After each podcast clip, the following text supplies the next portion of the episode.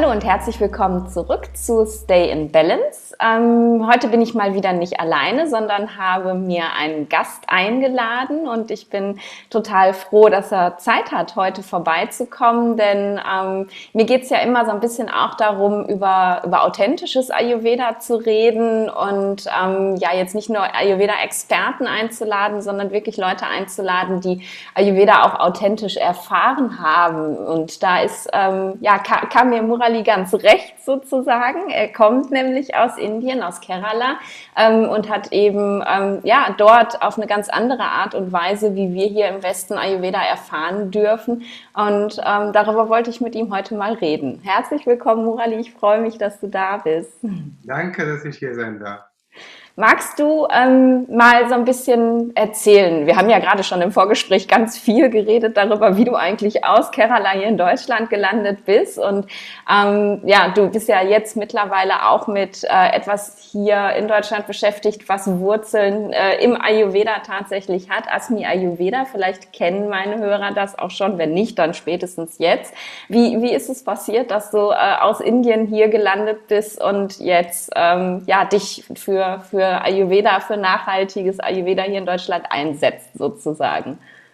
Ja, ich bin ähm, in einem Bauernhof in Kerala aufgewachsen und bis ich 16 war, hatte ich nicht einmal ein Shampoo benutzt. also, jedes Mal, äh, wenn ich äh, meine Haare waschen wollte, hat meine Mutter eine Pasta aus Hibiskusblätter frisch puriert in einem Mixer und das war mein Shampoo. Okay. Und gibt so viele solche Beispiele. Und ähm, das hat mir total gefehlt, als ich nach äh, Deutschland kam. Ähm, und wie ich auch nach Deutschland kam, vielleicht erzähle ich das auch sehr kurz. ja. Lange in der Automobilindustrie, in Marketing in Asien und Afrika. Dann wollte ich ein Sabbatical machen. Habe ich fast zwei Jahre für ein Sozialprojekt gearbeitet. Und dieses Projekt wurde von den Deutschen gegründet. Und sie hat mir einen Link geschickt, ja, gibt es ein Forschungsprojekt zum Thema Nachhaltigkeit und Wirtschaftsethik in Deutschland, magst du mal vielleicht gucken? Und da habe ich mich beworben. Äh, kam 2010 nach Deutschland und dann habe ich äh, hier äh, lange zum Thema Wirtschaft, äh, Ethik und Nachhaltigkeit gelehrt und geforscht. Und seit zwei Jahren habe ich auch irgendwie selbstständig gemacht mit Asmi Ayurveda. Asmi bedeutet auf Sanskrit ich bin. Mhm. Und die Idee hinter ist auch, ASMI ist für die Menschen, die auch die Veränderung sein wollen und nicht nur über Veränderung reden. Und bei ASMI ist unsere Interpretation von Ayurveda nicht nur gute äh, natürliche Produkte, sondern auch äh, nachhaltige Herstellung und regionale Inklusion. Hm, voll schön. Und es gehört ja einfach auch immer zusammen irgendwie. Ne? Ich finde es immer ganz schlimm, wenn ich irgendwelche Ayurveda-Produkte dann in Plastikverpackungen sehe und denke mir so, hey, das widerspricht sich doch vollständig. Und das finde ich so schön, dass ihr da einfach so viel Wert auch drauf legt. Total cool. Ja. Und Ayurveda war so, ähm, ja, das, das war halt wirklich Teil deiner Kindheit. Du bist damit groß geworden, sozusagen. Genau. Ich wusste nur dass, nicht, dass es Ayurveda ist. Keiner hat uns das so gesagt. Aber wir fanden es äh, natürlich als Kinder irgendwie, man fragt das irgendwie, man denkt, das ist normal, das macht jeder so. Mhm. Bis man irgendwie in der Außenwelt kommt und denkt, okay, das hier ist ganz, ganz anders. Und diese Harmonie hat mir total gefehlt. Ja. Ja. Bist du wirklich, du hast ja gesagt, du bist auf, äh, also sehr ländlich groß geworden. Bist du dann auch ähm, mit so einem Weitjahr groß geworden? Also gab es irgendwie ein, ein, ein Dorf, einen Stadtarzt, Ayurveda-Arzt, der sich dann wirklich auch um die Familie gekümmert hat? Genau, unser Nachbar war auch ein, ein Arzt äh, und ähm, ja, so unsere ja, Priorität war so, wenn man eine Krankheit hat, hat erstmal ein paar Tage gewartet, dass es von sich aus alleine ging. Mhm. Wenn nicht, dann in einer äh, Kräuter aus dem Garten und dann geht man zu einem Weiter. Und auch wenn dann nicht klappt, dann geht man zu einem westlichen Arzt. So, das okay. war der Reihenfolge. Und okay. meistens hat es davor schon alles irgendwie sich erledigt. Ja, Oh, wie cool, den Ayurveda-Arzt direkt als Nachbarn zu haben, ist natürlich ein Traum. Ne? schön. Ja. Aber es ist natürlich wirklich so, dass wahrscheinlich in der Familie auch schon ganz viel Wissen gewesen ist. Ne? Wenn du sagst, äh, Kräuter aus dem Garten und so, also da, da, das, äh, da brauchte man den wahrscheinlich so oft auch gar nicht. Ne? Äh, nee, und ähm, das macht meine Mutter immer noch, dass sie pflückt ähm, so Blätter aus der Nachbarschaft und macht ein Öl, ein ja. Haaröl. Ich bin kein gutes Beispiel, dass es klappt. Aber meine Schwester und meine Cousinen und so weiter, die kriegen immer kleine Flaschen mit äh, hausgemachter Haaröl. Cool. Okay. Und, und auch so, so Hausmittelchen und so, das, das war ganz normal, dass wenn man irgendwas hatte, dass die Mutter dann irgendwas parat hatte, wo, wo sie wusste, das hilft, ne? denke ich. Genau, ja. aber dazu muss man auch sagen, dass ähm, das ist nicht wie eine Schmerztablette. Das geht ja nicht sofort weg. Mhm. Äh, das finde ich auch sehr wichtig, dass man immer diese kurzfristige Lösung wir hatten meine ähm, Frau äh, kämpft auch, äh, sie ist Deutsche und sie sagt auch, warum nimmst du nicht einfach ein Schmerzmittel, wenn ich Schmerzen habe? da bin ich vielleicht nicht beratungsresistent. Ich lass den Körper, gib mal den Chance äh, ja. zu kämpfen. Ja. Ähm, das ist nicht nur, was man nimmt, sondern auch, wie man mit seinem eigenen Körper umgeht. Ja. Und ja. ist auch ein bisschen, mag vielleicht esoterisch und philosophisch klingen, aber ähm, diese Schmerzen minimieren und Glücks maximierende Tendenz muss man ein bisschen unter Kontrolle haben. Nur dann kriegt man dieses Gleichgewicht. Ja. ja, ja, und Schmerz ist ja auch, es ist im Endeffekt ja auch ein Signal des Körpers. Ne? Der Körper will dir irgendwas sagen und wenn ich den dann gleich unterdrücke irgendwie, dann ähm, ja, komme ich nicht an die Wurzel, dann weiß ich nicht, worum es eigentlich wirklich geht. Ne? Ja, ja, meine Frau denkt, ich muss mal masochistisch unterwegs bin, aber, aber ich denke, es gehört auch dazu. Äh, es ist nicht, dass man gleichgültig ist, aber das ist auch ein Teil unserer Lebensschmerzen. Ja, ja, dass man einfach einen natürlichen Umgang damit findet. Ne? Mhm. Ja. Ja. Und ähm, auch so, war es bei euch vom Essen auch so, dass die Familie viel drauf geachtet hat? Irgendwie, wie, wie esst ihr auch so, so saisonales Essen und, und ne, wenn, wenn Jahreszeitenwechsel ist, dass da Besonderheiten waren? Erzähl mal ein bisschen. Ja, ähm, natürlich, meine Oma hat sehr viel Wert gelegt und da wir so viele Produkte aus unserem eigenen Garten oder unsere eigenen Felder genommen, hatten wir auch keinen Wald. Nur wenn das wuchs, könnten wir das benutzen. Ja. Also äh, das war auch ein bisschen gezwungener Saisonalität. Ähm, und die ersten zehn oder zwölf Jahre in meinem Leben, äh, meine Oma hat gegen einen Kühlschrank gewehrt. Weil sie, sagte, okay. weil sie sagte, es kann nicht gut sein, dass Sachen von gestern und vorgestern immer noch gegessen werden. Witzig, ne? Ja, ja. voll gut. Äh, ähm, ja, ähm, wir hatten auch Nachbarn, die auch Gemüsegärten hatten und die haben immer geliefert und das war ein Tauschgeschäft mit unserer Kokosnüsse. Ja. Wir hatten auch eigene Kokosnuss, äh, äh, Öl auch und ich, das klingt vielleicht nicht so logisch, aber wir hatten auch sehr viel frittiert zu Hause. Wir haben mhm. eigene Chips und so leckere Chips mit Jackfruit und Bananen und alles mögliche. Mm. Das hat nicht, dass man immer verzichtet hat. Mit Ayurveda, man verbindet es gibt keine Ayurveda-Küche in Kerala. Wenn man zu einem Restaurant geht und sagt, habt ihr ayurvedisches Essen, und dann sagen die, nee, haben wir nicht. Ja. Ähm, das ist äh, nicht diese Verzicht und Kräuter und das schmeckt gar nicht. Nee, so ist es nicht. Das war alles super lecker, ja. auch mit guten Gewürzen, aber alles gemäßigt.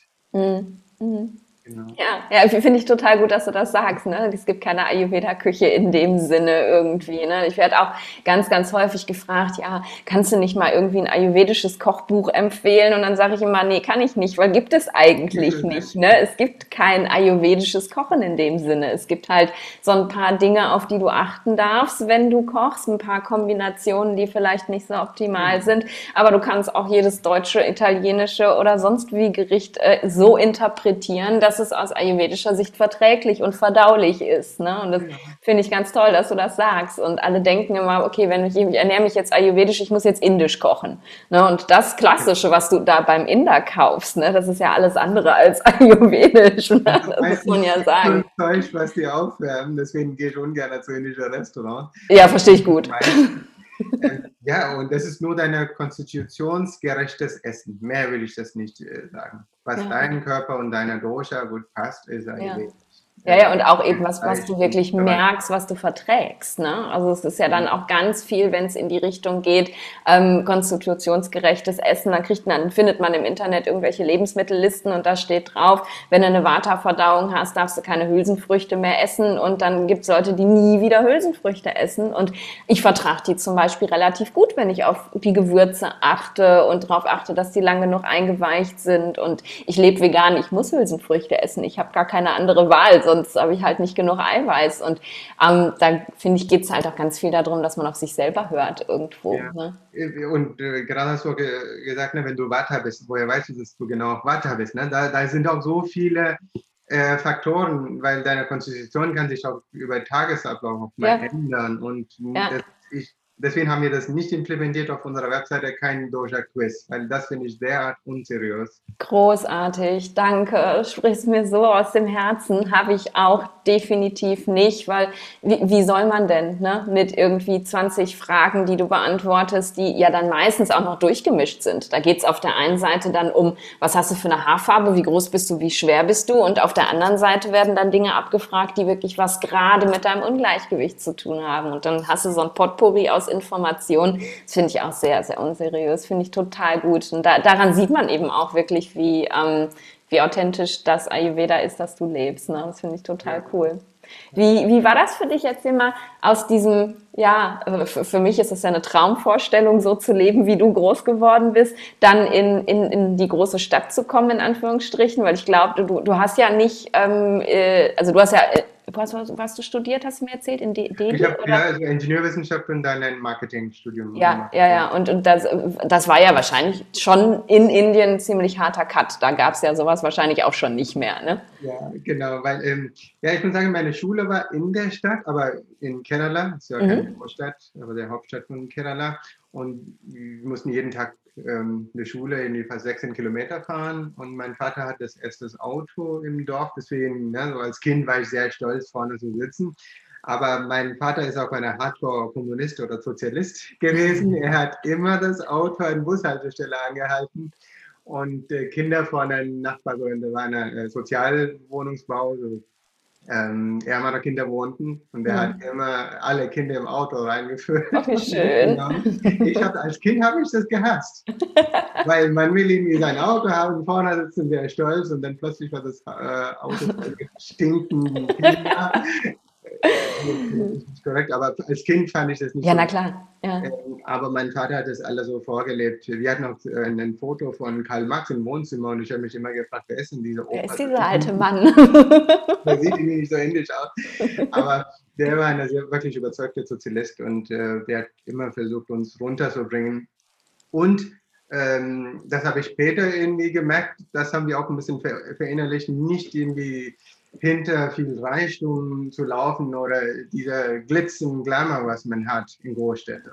Hm. Äh, Dagegen hat er immer so vorgelebt. Das hatte, wir haben darüber nie gesprochen. Aber zu deiner Frage, wie war das in die Großstadt zu gehen? Natürlich fand ich es attraktiv als Jugendliche. Wir konnten Mhm. Party machen, feiern, Ja. in schöne Hotels gehen, aber äh, da war eine kleinere Stimme immer, was später Mhm. auch stärker wurde, wo man sagt, okay, das ist es nicht Ja. nicht, äh, wonach man streben soll. Ähm, und ehrlich gesagt, ich fand es sehr befremdlich, dass man, besonders in indischer Großstädter kennst du vielleicht auch, dass man irgendwie diese permanente Lärm und permanente Menschenmassen und immer was, was passiert, das ist irgendwie für alle zu viel. Und ja, wir wohnen jetzt in Bielefeld und ich bin auch sehr äh, empfindlich gegen Verkehrslärm und dann sagen, die, du kommst ja aus Indien, wieso bist du? und, und da denke ich, okay, von unserer Bauernhof war der Strand acht Kilometer entfernt, aber abends können wir die Wellen hören. Oh Gott, wie schön. Äh, und Ja. das war meine Kindheit. Ja. Ähm, deswegen bin ich immer noch irgendwie kein Großstadtfreund. Ja, ja, ist ein harter Cut, ne? Aber ich, ich finde es auch schön trotzdem, ähm, dass du halt erstmal dieses Gefühl hattest von wow, ne, die große Welt und ich möchte das irgendwie erforschen und ich kann feiern und ich kann leben und dann aber irgendwann merkst, okay, reicht jetzt, Dankeschön, ne? Jetzt back, back to the roots sozusagen und jetzt, jetzt tue ich wieder, was mir gut tut und das finde ich total Ja. schön. Ich finde, Ja. Großstädte sind gut, da gibt es sehr viele ähm, Gelegenheiten, aber das entfernt dich auch von deinem wahren Selbst, ne? dass, dass Mhm. man immer abgelenkt ist mit irgendwas. Und das ist ganz bequem, das ist ganz angenehm, man hat immer so viele Inputs, was schon gut ist, aber wenn du keine Zeit nimmst, mit dir irgendwie nahe zu kommen, Hm. das ist auch vielleicht kurzfristig wird das gehen, aber langfristig ist auch eine Dauerunruhe. Mhm. Ja, ja, man, man ähm, über, ja, überdeckt ja eigentlich auch wirklich das, was, äh, was wirklich da ist. Ne? Also man hat ja so eine, so eine innere Weisheit, wo man eigentlich genau weiß, was für einen gut ist, aber durch diesen ganzen Lärm und diesen ganzen Input und was uns alles erzählt wird, was jetzt gerade wieder toll ist und gesund ist, ähm, verlernt man ja auch total so auf diese innere Stimme zu hören. Ne? Das ja, finde ich ja, halt auch Das ist auch extrem. der Vorteil von dieser Corona-Zeit. Manchmal, es gibt ja sehr viele Nachteile, aber Vorteile ja. ist man nicht gezwungen, runterzukommen. Ja. Und dann merkt, merken viele, ich auch, wie schwer das jetzt ist, weil wir sind jetzt so gewohnt, immer ja. nach außen zu gucken. Ja, voll gut. Wie ist es, ähm, also Ayurveda war ja einfach, weil es deine Wurzeln sind, immer ein Teil von deinem Leben wahrscheinlich. Und du hast es für dich, egal wo du auf der Welt gewesen bist, ja auch immer irgendwie weiter praktiziert, denke ich mal. Wie ist es, wenn du dir so den Ayurveda in Deutschland anguckst? Ähm, was hast du da für ein Gefühl? Also siehst du da große Unterschiede oder würdest du sagen, wow, cool, das ist wie zu Hause? Wie ist das für dich? Äh, leider nicht. Ich kann nur basiert auf meiner begrenzten Erfahrung ja. Ähm, ich finde, dass der großen Teil, es gibt natürlich gute Ayurveda-Praxen und ähm, äh, Kursen, aber meistens ist eine Konsumgut. Ähm, mhm. Das ist wie, wie man Wochenende Retreat macht oder einen Wellnessurlaub macht und dann, dann zurück zu, wie sagen wir, der Square One, ne, wo man angefangen hat. Ja. Und das kann nicht gut gehen, weil solange man diese Grundeinstellung nicht ändert, hat man immer kurzfristige gute äh, Erfahrungen, Erlebnisse. Dafür ist es so schade.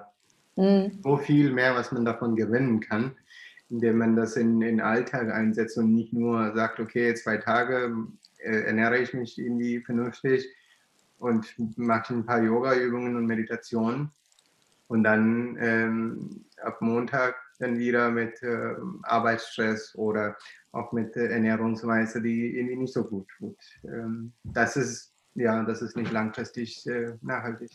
Mm.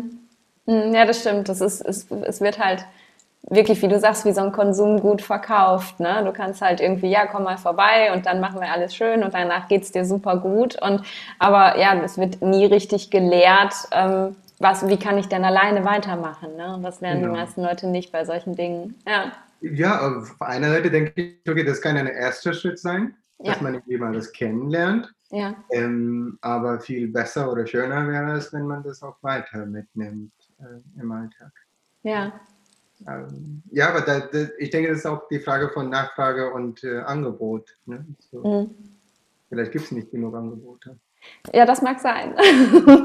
Das, das, Problem ist ja tatsächlich, und das kennst du wahrscheinlich auch, wenn man, wenn man in dieser Ayurveda-Blase lebt, so wie, wie ich das ja ganz extrem tue, aber du ja zu großen Teil auch, dass man eigentlich das Gefühl hat, Ayurveda ist überall und die ganze Welt ist Ayurveda. Aber wenn du da mal so zurücktrittst und aus der Blase raustrittst, dann stellst du fest, die meisten Menschen haben überhaupt gar keine Ahnung, was das ist und haben eben wirklich einfach nur ähm, diese Vorstellung, wie Ayurveda uns verkauft wird, nämlich als Wellness Produkt tatsächlich. Und genau. dann bedarf es, glaube ich, ganz, ganz viel Aufklärungsarbeit, diese Menschen zu erreichen und denen zu sagen, hey, das ist, ähm, das ist eine Lebensphilosophie und das ist vor allem ein Medizinsystem. Ne? Und das, das geht, glaube ich, ganz oft hier im Westen verloren, dass ähm, dass man sich klar machen muss, dass das ist ein Medizinsystem. Ne? Diese Kräuter, die, die schlucken wir nicht irgendwie als, als Nahrungsergänzungsmittel, das ist Medizin. Ne? Ja. Ist, ja. ja. und der ayurvedische Arzt, der unsere These auch entworfen hat, Dr. Sri Krishnan, der hat auch eine Praxis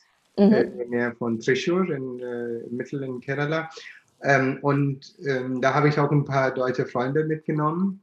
Ähm, und das ist sehr basic, das ist kein Luxus. Ja. Ähm, das riecht, das stinkt. Ne? Das ist ja Öl. Ich denke, falsches Wort, aber die haben. Ja, für manche schon. Ja. das stinkt. Und, äh, und darum geht es ja nicht. Das ist kein Wellnessurlaub. Das ist ja. echtes und wahres Ayurveda. Und der, und der kriegt Patienten aus Niederlanden, Belgien, Frankreich, die da irgendwie manchmal um drei Uhr nachts landen mhm. und abkloppen, weil die von denen irgendwo gelesen oder gehört hat. Wow. Und, ähm, aber trotzdem will er nicht ein Luxusresort aufbauen. Der, der bleibt zu seinen Wurzeln. Sein Sohn ist auch ein ayurvedischer Arzt, so ist der vierte Generation. Die sehen das als eine Pflicht und eine, eine Dienstleistung an Menschheit. Und äh, jeden Freitag behandelt er die Patienten kostenlos. Aber das sind diese Oldschool Ayurveda-Werte, womit ich aufgewachsen bin, wo man sagt, das ist mein Beruf, das übe ich mhm. und dafür brauche ich keinen großen soziale Medienkanal und so weiter, was ja ganz einfach machen kann, wenn man will. Mhm. Aber ja, das mag ich sehr, diese alte, was verlorene Art, Ayurveda zu leben.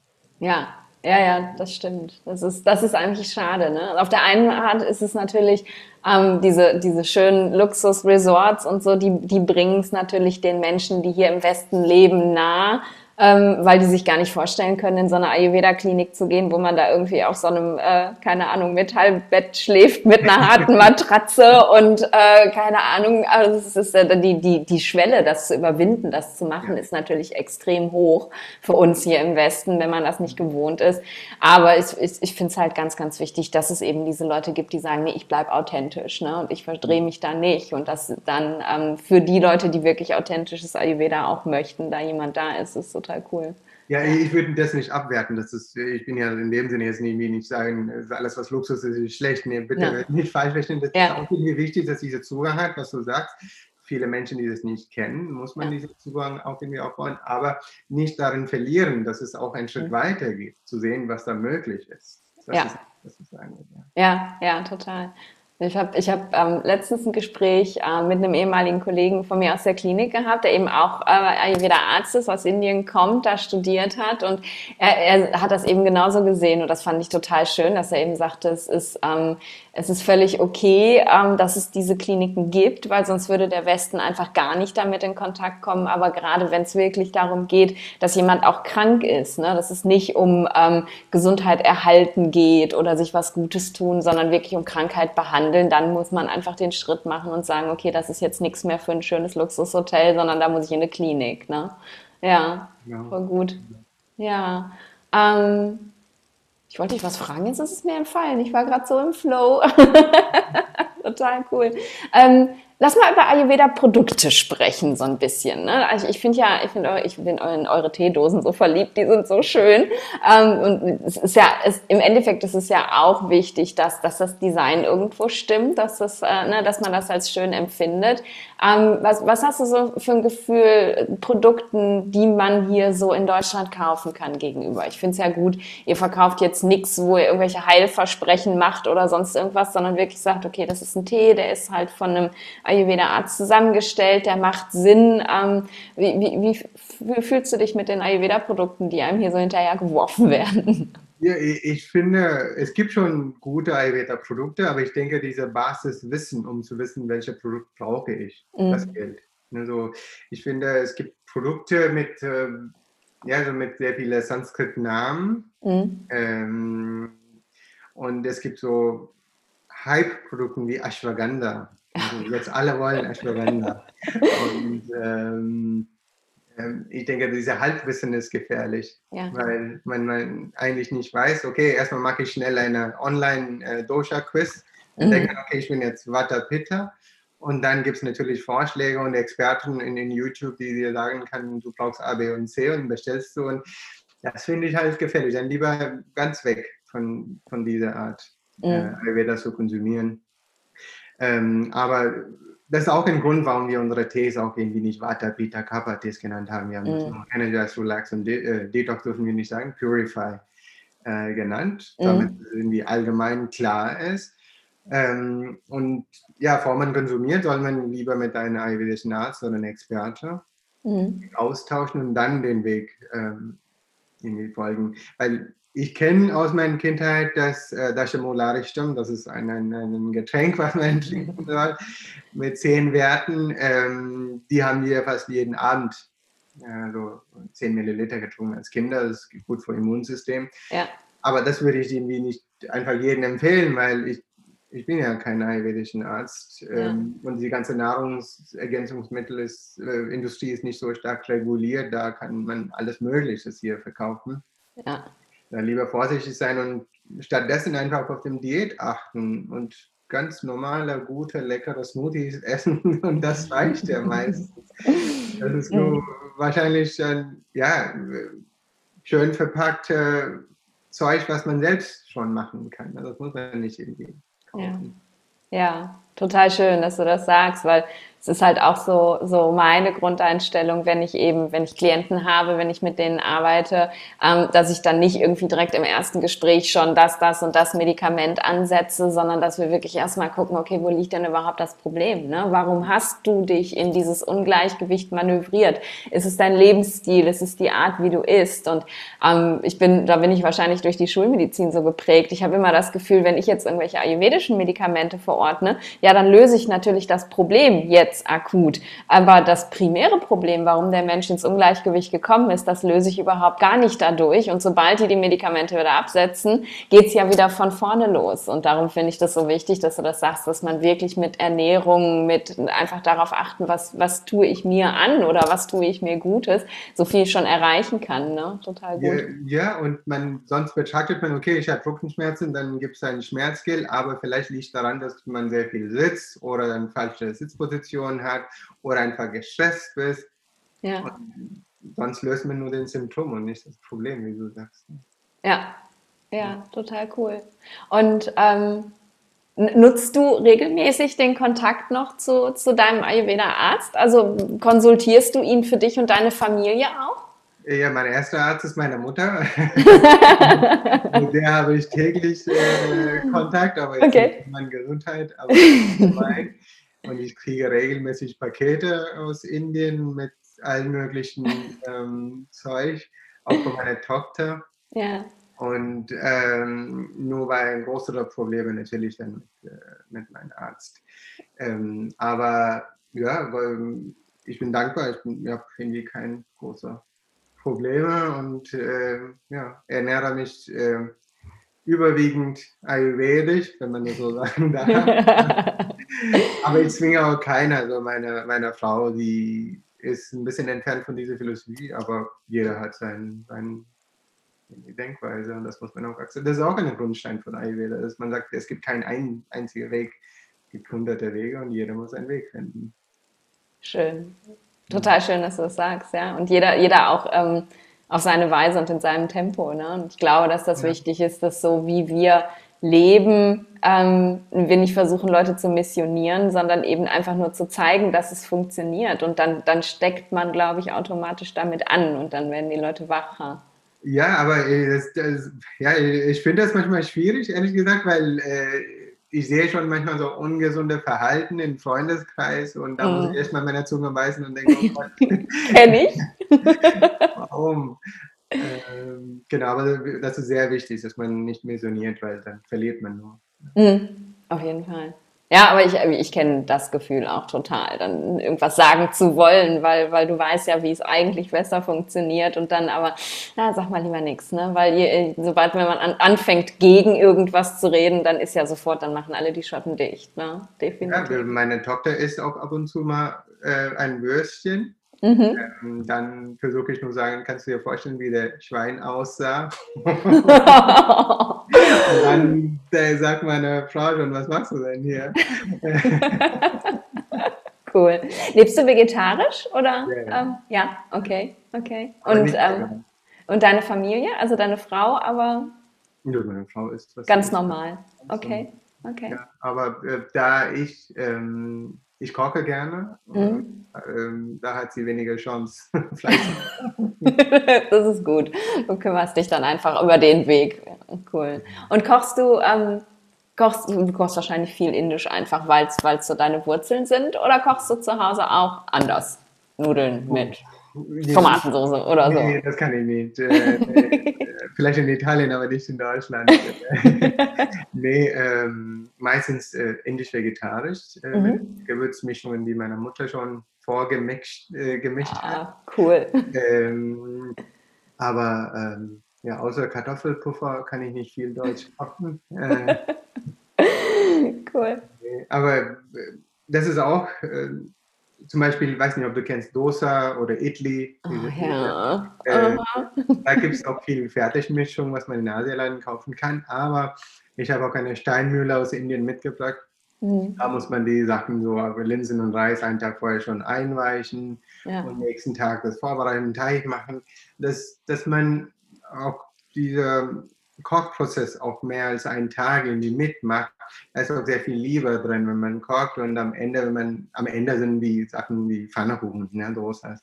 Ja. Aber ähm, dann, ich finde, es ist auch eine Art, Liebe zu zeigen für die Familie, dass man irgendwie nicht schnell, schnell, schnell was kocht, sondern auch lange und entspannt und mit ja.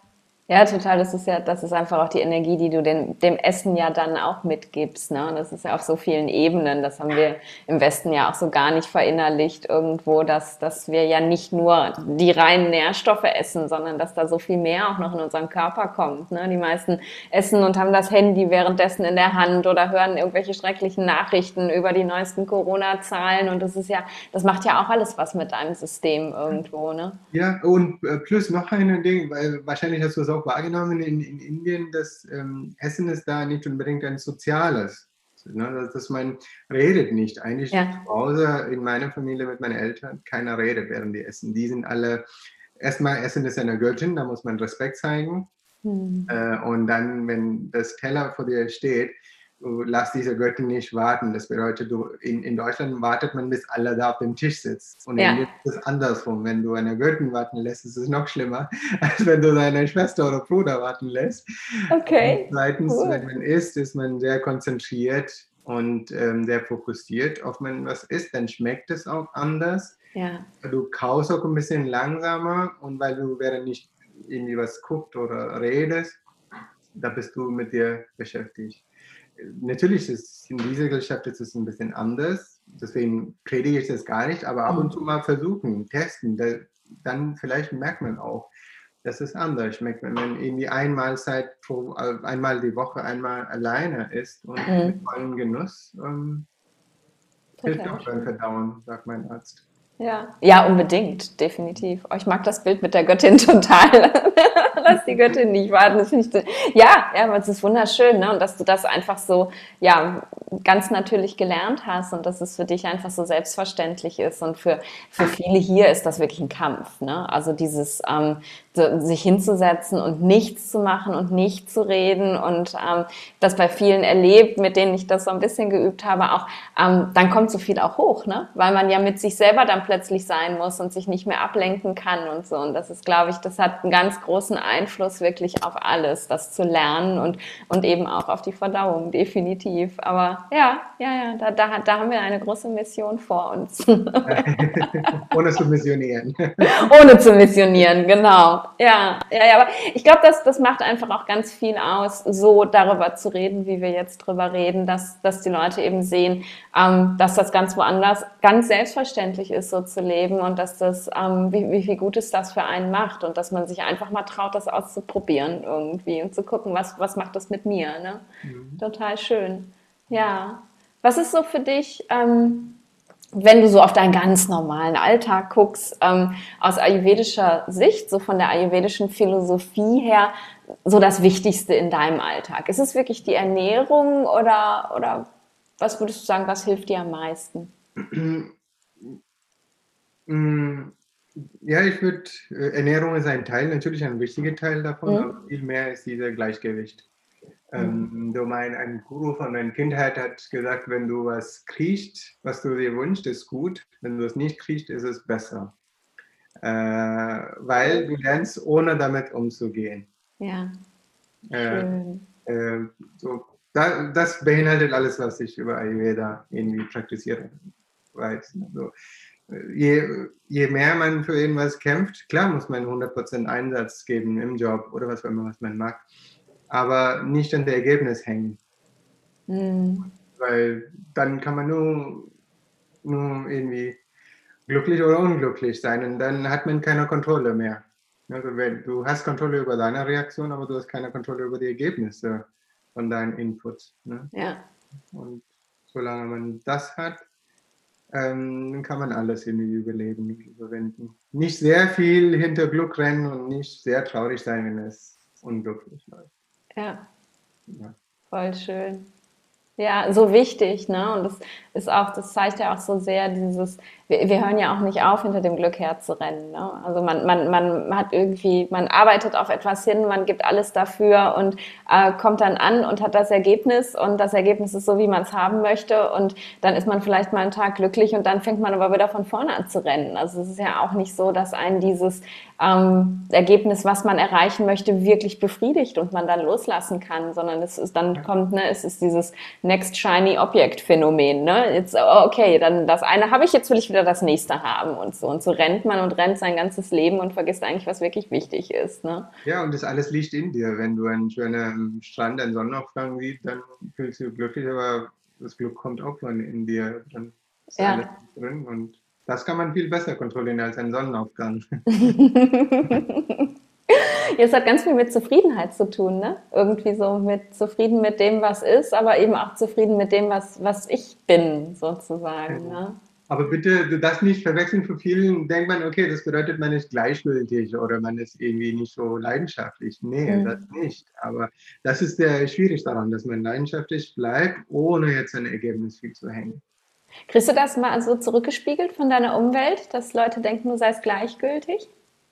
Nee, nee, aber nee. Äh, weil ich bin ja von, ja, äh, bevor ich sage, ich bin Pitter oder was auch immer, ich bin ich sehr viel Energie und äh, ähm, ja, ich bin leidenschaftlich in alles, was ich tue. Okay. Sonst würde ich auch meinen Startup nicht gründen. Ja. Ähm, nee, aber wenn man über ähm, ich weiß nicht, wie man das auf Deutsch sagt, Equanimity sagt man auf Englisch, dass man immer diese Balance hat, mhm. ähm, egal ob das glücklich oder unglücklich ist, äh, die Ergebnisse, mh, mm, dann sagt man, okay, dann ist man gleichgültig. Das ist mhm. eine Reaktion, was ich manchmal von Leuten höre. Und das ist es eben nicht. Mhm. Ja, dein Glück ist so wichtig, ähm, um hinter Glück zu laufen. Ich weiß nicht, ob ich das äh, richtig kommuniziere in mein Deutsch, aber ja. Ich, ich glaube, ich verstehe das gut, ja, auf jeden Fall. Und es ist echt mega schön, ja. Es ist einfach eine super schöne Lebensphilosophie irgendwo. Und ja, wenn, wenn das wirklich vor allem, das ist, das ist ja auch so die Basis von allem. Ne? Also wenn, wenn du dann, das kannst du ja auf jeden deiner Lebensbereiche irgendwie ausweiten. Ne? Es geht um den Beruf, es geht um die Familie, es geht da auch um die Ernährung, um die Gesundheit, um, um im Endeffekt alles. Ne? ja, und ich kriege immer so kleine Beispiele aus Indien. Das, das ist immer wichtig für mich. Zum Beispiel äh, vor, vor einem Jahr war eine Überflutung in Kerala. Mhm. Ganz schlimm. Ähm, da haben wir, der Mann, der immer so äh, Müll gesammelt hat in, äh, bei meinen Eltern, habe ich gesagt, ja, hier, äh, sein Haus wurde gestört, hier ist ein bisschen Geld, um das wieder aufzubauen. Und der sagte mir, nee, bitte spende es an einen Fonds für Menschen, die noch Schlimmeres erlebt haben. Cool. Und dann denke ich, was für eine privilegierte Welt haben wir und wie undankbar wir sind. Ja, ja, unfassbar. Also das ist immer gut für mich, diese Verbindung zu Indien, weil da kriege ich immer solche Inputs. Mhm. Und die haben eine ganz andere wirtschaftliche äh, Situation, aber immer noch diese Großzügigkeit und ja, Zufriedenheit. Mhm. Dann haben wir wirklich kein Recht zu meckern.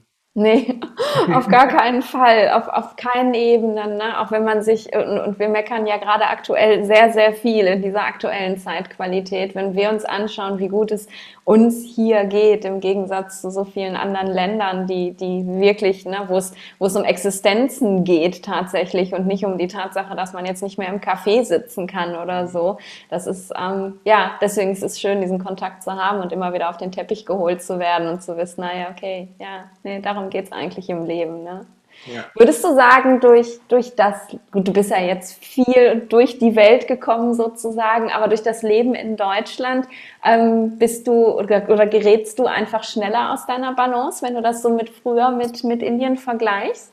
Ich würde sagen, ähm, eigentlich, ähm, ja, diese Kindheit im Bauernhof war eh eine, eine, ein Traum. Das wird wahrscheinlich nie wieder geben, auch wenn ich nach Indien gehe, weil ja. als Erwachsener. Das ist eine andere Zeit, ja. ja. Ähm, ich denke, Arbeitswelt in Indien ist wirklich viel schlimmer als in Deutschland. Okay. Ich sehe, ist meine Schwester, sie hat 16 Jahre, hat sie in Chicago gelebt und seit zwei Jahren ist sie in Indien. Und da hat man irgendwie so 50 Stunden pro Woche.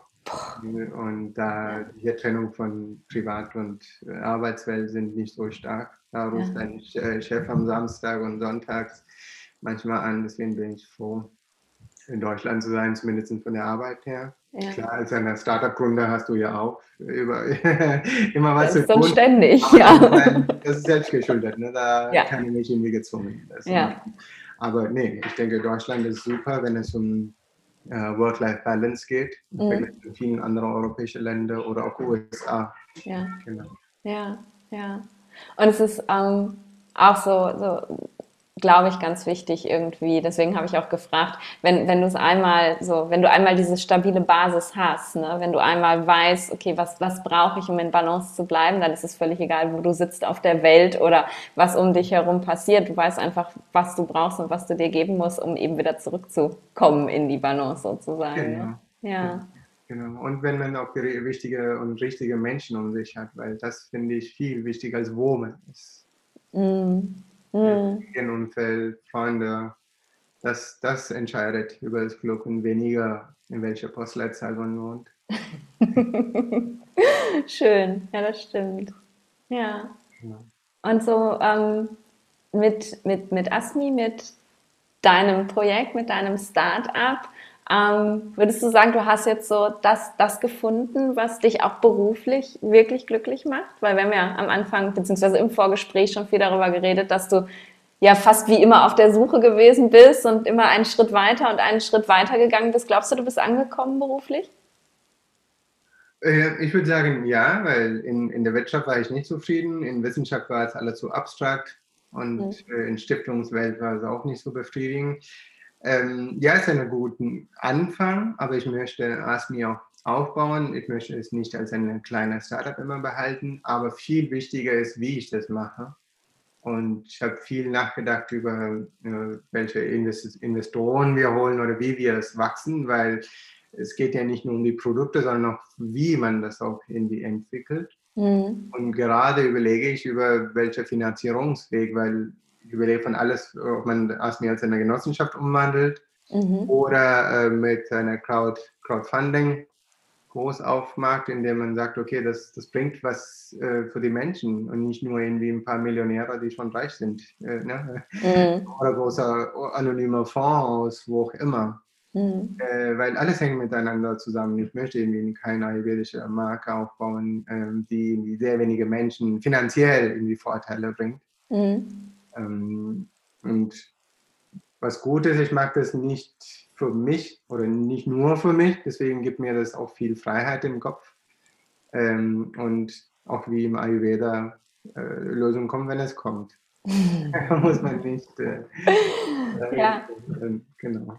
Ja, ja, je, je, je enger, äh, beziehungsweise je, je versteifter man irgendwie nach einer Lösung sucht, desto weniger ist man einfach in der Lage, die wirklich zu sehen, wenn sie dann da ist und an die Tür klopft. Ne? Das stimmt. Ja, genau. Das ja. ist kommt, wenn es kommt. Ja. ja. da sind wir ganz. Äh, ja, und langfristig, ähm, ich sehe mich auch nicht ähm, als ein Manager oder was auch immer. Äh, ich würde gerne auch ein Sozialprojekt später gründen in Indien.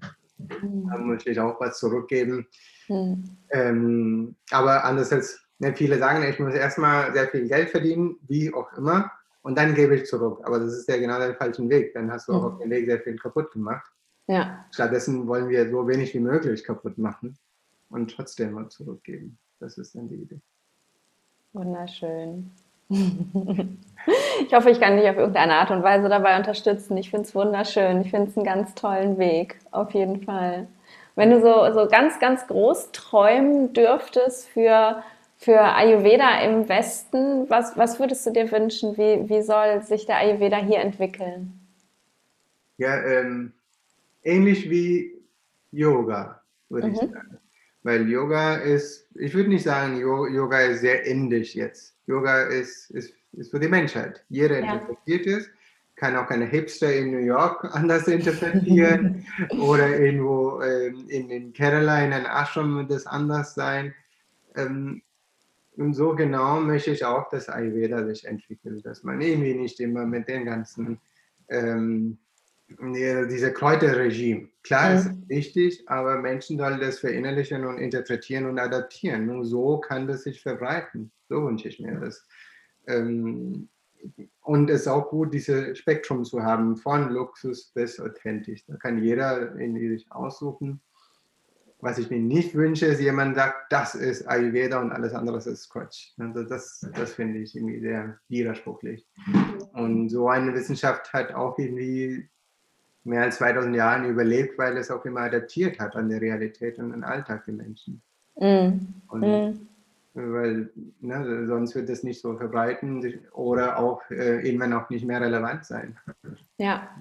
Ja, und im Endeffekt ist es ja ne, die, die Basis des Ayurveda ist einfach das, das Verständnis, ne, wie, man, wie man im Rhythmus mit der Natur lebt. Und das verändert sich nie, aber die Welt verändert sich und deswegen muss man einfach offen dafür sein, ähm, ne, dass, dass, dass sich das auch adaptieren und anpassen darf. Ne? Ich, ich muss so schmunzeln, ich habe gestern noch einen, einen, einen Instagram-Post geschrieben darüber. Ähm, da kam die Frage, wann beginnt denn die Kafferzeit eigentlich? Ne? Und ähm, dann, dann liest du ja nochmal so nach, wenn du dir das so überlegst und dann steht, äh, findest du ja ganz genau geschrieben, irgendwie Kafferzeit beginnt dann endet dann. Ne? Also ich habe verschiedene Quellen dann, dann Februar bis, äh, keine Ahnung, Mai oder von ähm, März bis Juni oder so. Und dann denkst du dir so, hey, ähm, nee, das, also das kann doch eigentlich gar nicht sein. Ne? Kafferzeit, das ist die Zeit, in der, in der es darum geht, dass die Natur sich nährt, dass die Natur ne, wieder wächst, sich entfaltet. Und ja, Kafferzeit beginnt dann, wenn ich die ersten Blüten sehe. Ne? Wenn die ersten kleinen Knospen aus dem Boden rauskommen und ich sehe, ah, die Natur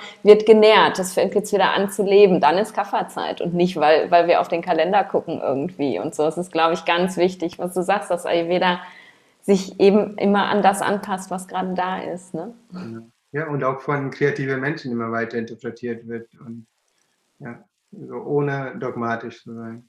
Ja, ja, super schön ohne dogmatisch zu sein. Das sind perfekte abschließende Worte. Das ist, ist nämlich, das ist mein Wahlspruch tatsächlich. Ich weiß nicht, ich glaube, wenn ich jedes Mal Geld dafür kriegen würde, einen Euro oder so, wenn ich dogmatisch irgendwo sage, dann bräuchte ich gar nicht mehr arbeiten, sondern nur noch den ganzen Tag reden. Weil es ist wirklich genau das, worum es halt geht. Ne? Das ist, dass sich kein Dogmatismus entwickelt, sondern dass man einfach wirklich lernt, das, das, das zu leben und sich so für sich zu leben, dass es sich gut anfühlt. Ja, super schön.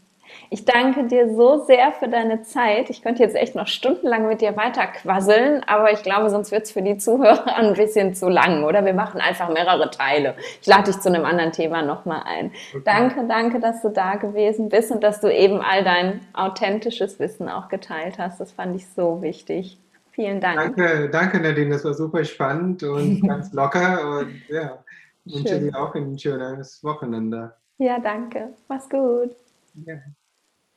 Ich hoffe, dir hat dieses Gespräch mit Murali gefallen und hast ein bisschen Inspiration für dich daraus mitgenommen, wie man Ayurveda authentisch leben kann. Ähm, und vielleicht fandest du es einfach auch wie ich ganz spannend, von jemandem zu hören, wie Ayurveda denn äh, in Indien gelebt wird, gerade so in ländlichen Gebieten, ähm, wo das einfach noch so vollständig zum ähm, ja zum gewohnten Alltag dazugehört und eben nicht irgendwie als Medizinsystem an sich angenommen wird, sondern dass es einfach eine Lebensphilosophie ist. Und ich finde, das hat Morali ähm, wunderschön ja dargestellt, dass es für ihn alles so ja ganz selbstverständlich ist und seine Entscheidungen äh, ja immer auch darauf basieren, was er eben als Kind gelernt hat, sozusagen mit der Muttermilch aufgesogen hat. Und wenn du die Projekte, die Murali ähm, mit Asmi Ayurveda hier umsetzt, spannend findest und dir das mal anschauen möchtest, dann